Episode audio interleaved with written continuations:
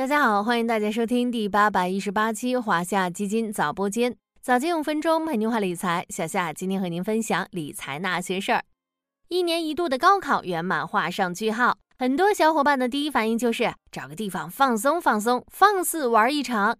山东、江苏、贵州、陕西、湖北、湖南、河南、浙江，越来越多的景区抛来了橄榄枝，中高考生可以凭借准考证免费游玩。为振兴自家旅游业也是卯足了劲儿，不只是中高考学生。当日历翻到六月，随着暑期档的来临，毕业旅行一定要去的目的地，我的毕业旅行，抓住大学的尾巴去一次旅行。这些和旅行相关的分享帖高居网络分享平台的榜首。来自各家旅行平台的数据也显示，暑期旅行游业务一马当先，已经进入高歌猛进阶段。当暑期旅游消费市场持续升温。投资市场是否也会随之升温呢？三年来第一个完全放开的暑假，在毕业季和暑期档的双重加持下，毕业旅行、亲子游的需求全面释放，旅游市场正迎来新一波高峰期。先来看看各大平台的数据。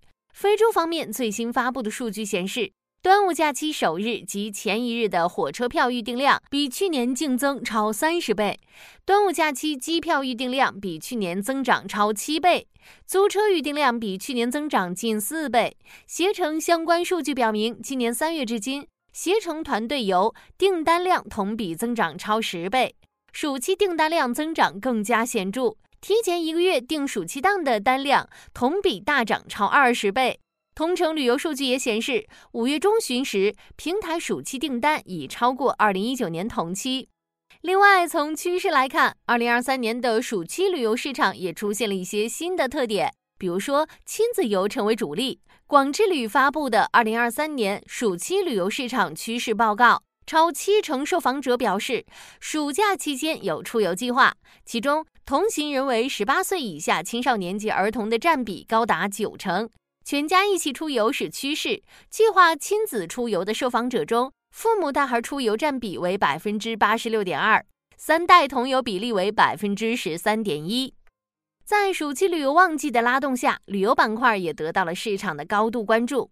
从基本面来看，今年国内旅游市场快速复苏。文化和旅游部公布的数据显示，今年一季度国内旅游人次达十二点一六亿。同比增长百分之四十六点五，国内旅游收入一点三万亿元，同比增长百分之六十九点五。得益于此，国内两大在线旅游平台一季度业绩双双大增。其中，携程集团净营业收入同比增长百分之一百二十四，同程旅游经调整净利润同比增长百分之一百零五点六。从趋势来看，下半年旅游高峰来到。行业业绩有望得到释放。站在当前时点来看，下半年暑期旺季和十一黄金周刺激下，国内出游需求加速释放，为旅游板块全年的业绩表现打下基础。另外，从政策来看，各地开始全力促进文旅消费增长。咱们一开始说的，多地针对中高考推出景区免票政策，就是其中一部分。近期，三亚围绕激发消费活力。优化消费环境、创新消费场景、丰富产品供给、提升服务质量等，推出五十条措施。四川文旅发布一批新政策、新场景、新线路，刺激旅游市场，同时大力促进入境旅游复苏。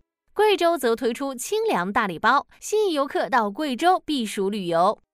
围绕旅游行业的复苏，我们该如何布局呢？小夏也为大家总结了三条线索：一是景区相关。当旅游复苏的确定性增强，热门旅游目的地有望迎来业绩释放。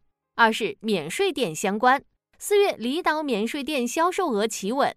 今年四月份，海南省社会消费品零售总额同比增长百分之三十八点九，免税店日均零售额一点三亿元，同比增长二点七倍。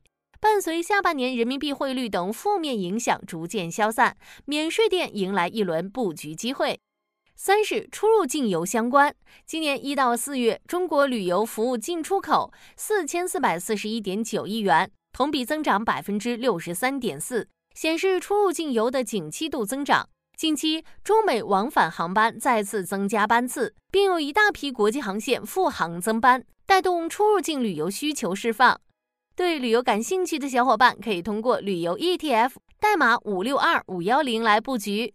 旅游也属于大消费范畴，大家可以关注华夏消费优选混合 A 类代码零幺幺九幺幺，C 类代码零幺幺九幺二；华夏消费龙头混合 A 类代码零幺幺二八二，C 类代码零幺幺二八三，以及华夏消费升级混合 A 类代码。零零幺九二七 C 类代码零零幺九二八等消费主题基金。最后，小夏还要提醒各位考生的是，在目前全民刺激旅游的氛围中，预计全国还有越来越多的旅游景点将会针对参加中高考的学生有免票优惠。